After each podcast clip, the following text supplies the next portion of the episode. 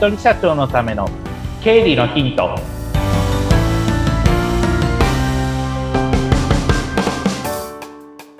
皆さんこんにちは。理財実践塾株式会社の池田孝之です。こんにちは。インタビュアーの水野弁子です。本日もよろしくお願いいたします。お願いします。えっと、今回の配信日っていうのが1月の16日なんですけども、はい、1月16日って、うん。あの、禁酒の日らしいんですよ。禁酒の日。はい。お酒が禁じられるの禁酒の日。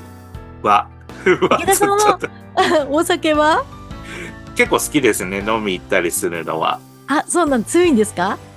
そんなに強くはないんですけどそういった雰囲気だとか食事しながらワイワイするのは好きですね。ああ、いいですよね。はい。あの、特に好きなお酒ってあるんですか？私はビールが一番好きなのでビールでずっと通すことが多いです。あ、ビールでずっといけるんですね。はい。ああ、すごいですね。ビール大好きです。禁酒 の日、まあ、か休館日っていうのをね、必要ですけどもね、はい休館日します。優位で。はい。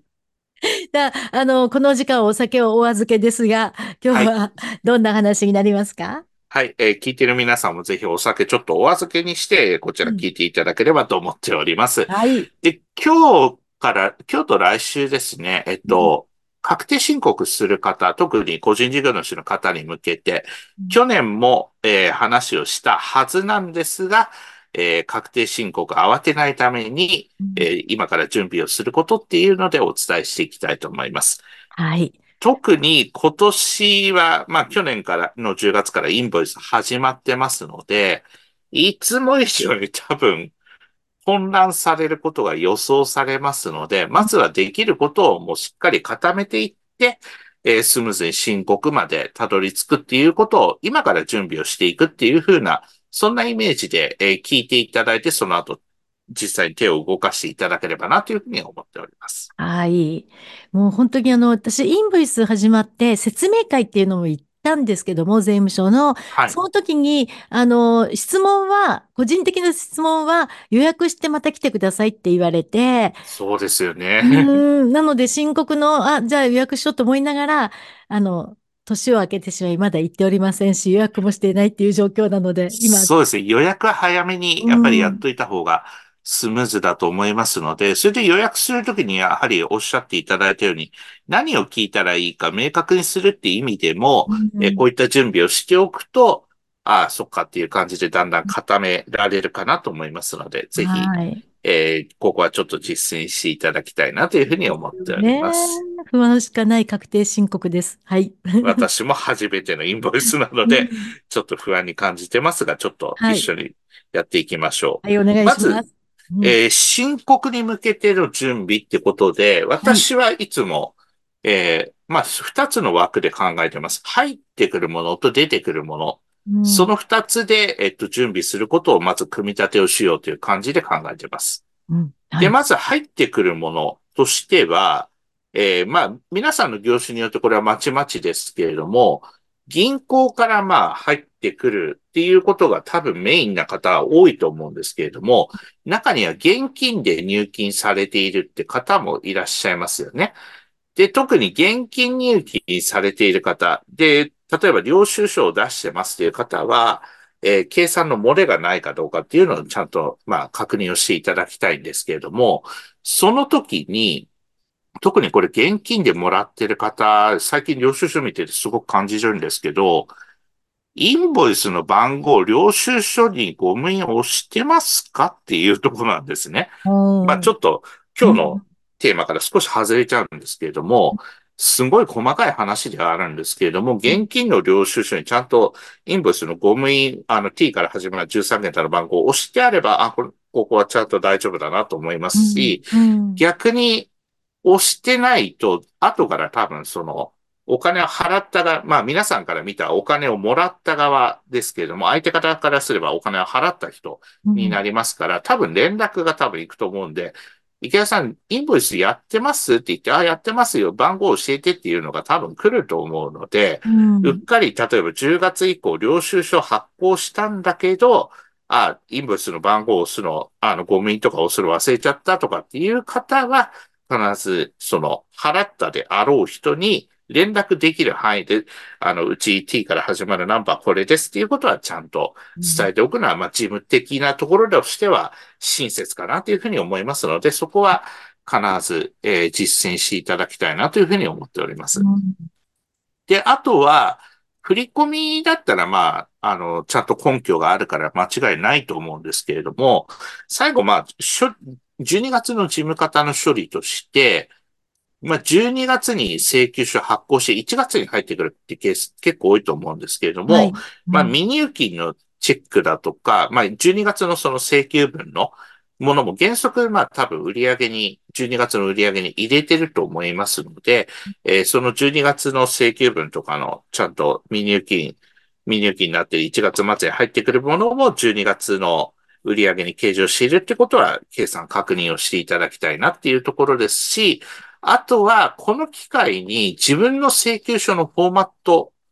ですね。えっと、自分の請求書のフォーマットですが、こっちから相手方に出すっていう感じだと思うので、えそうすると T から始まるナンバーが入ってるはずですから、はい。今一度ちょっと国税庁のホームページ見ながらうん、えー請求書のフォーマットがちゃんと整ってるかどうか、その日付がちゃんと書いてありますだとか、誰それさんっていう宛名がついてるだとか、ちゃんと T から始まるナンバーが入ってるだとか、えー8%、10%っていう区別がちゃんとなされているだとか、そういったところを、あの、もう一回、その、国税庁のホームページのインボイスの特設ページと当てはめながら、ちゃんと計算を見ていっていただくことをお勧めしたいと思います。はい。で、かつ、10月以降の売上は、インボイス登録している方は、まあ、消費税の対象、すなわち、まあ、えっ、と、仮に、今まで売上1000万いってなかった人であったとしても、インボイスを登録したということで、えーもう消費税の対象になりますから、10月以降の計算は10月以降で、まあ、避けといて、ちゃんと計算をしておくってことです。で、えっと、実際にまあちょっと、あの、国税庁のホームページを見ないと何とも言えないんですけども、10月以降はちゃんと消費税の対象になるから、それは別枠で、ちゃんと売上は計算しておくっていう方が、えー申告の時にスムーズにいくんじゃないのかなと思いますので、えーそこの9月までと10月以降のその売上っていうところは、ちゃんとまあ、区別して計算していただくことをお勧めしたいなと思っております。それが大変ですね。まず、そうですね、請求書とか、あの、大変だなと感じる方は、電卓とか、まあ、エクセルとかでいいので、まずはまとめておくってことですね。うん。で、それだけでもやっぱりだいぶ違ってくると思いますので、それで計算をしていただくことで、まあ、よ、よりスムーズにいきやすいかなとも思いますので、そういうふうな計算の仕方っていうところをお勧めしたいなと思っております。はい。これはまあ手書きで完全に自分で管理している方の場合ですねうん。で、あとは、まあ、うちのお客さん、飲食店の方は非常に多いんですけれども、端末とかで計算している場合には、もう自動的に計算がされているはずなので、えー計算漏れがないかどうかとか、えーちゃんと、まあ、登録されているかどうか、その売上の金額が、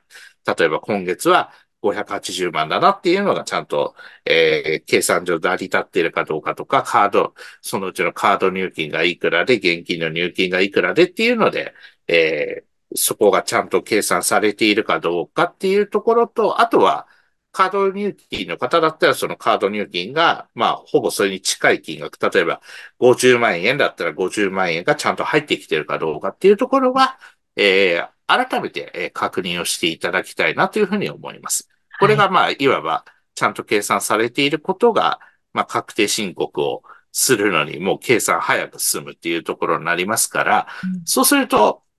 まあ、1年間の売り上げが少なくとも、それを計算すると出てきますので、トータルいくらだったのかなっていうのをそこで改めて計算して、あの、自己評価ですね。うん、俺はちゃんとできたとか、もうちょっとできたはずだって、そこにいろんな感情を持つかと思いますので、えー数字、あ、これできた、これできなかったっていうのを、えー改めて振り返りも兼ねて、えー計算をもう一回ちょっと確認をするってことと、インボイスのフォーマットがちゃんとしてるってことを、えー確認していただけると、まあ、スムーズかなっていうふうに思います。うん、そうですね。もう本当にまさしく早めにやっとかないとなって今聞きながらはい。と焦ってきました。はい。はい。早めにまあ、そうですね。おっしゃるより、今回はいつも、も以上に早めにやることがスムーズにいくための第一歩になりますので、うんギリギリは多分間に合わないと思ってください。なぜかというと、インボイスで書類を作る方が非常に増えるから。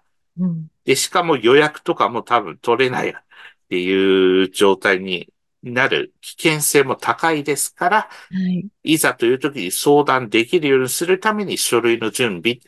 数値の準備っていうところはもう早め早めにぜひやっといていただけると良いかと思います。そうですね。もう、なんだかんだと1月の中旬ですし、あっという間ですよね。はい。もう1年、もう1ヶ月の半分過ぎてますのでね。ああ、怖い。残り11ヶ月半ですからね。ええ それはちょっと違うって感じです。怖い言い方ですね、それ。はい。うんあっという間に時間過ぎますから、そこは、あの、うんぜひ、できることからコツコツと、まあ、入力とか計算っていうのをしていただけるとスムーズだっていうふうに思っていただければと思います。はい、そうですね。今年こそはの目標の一つに早めの行動っていうのを入れておきたいと思います。はい、そうですね。私も入れておきます。はい。頑張ります。ありがとうございました。ありがとうございました。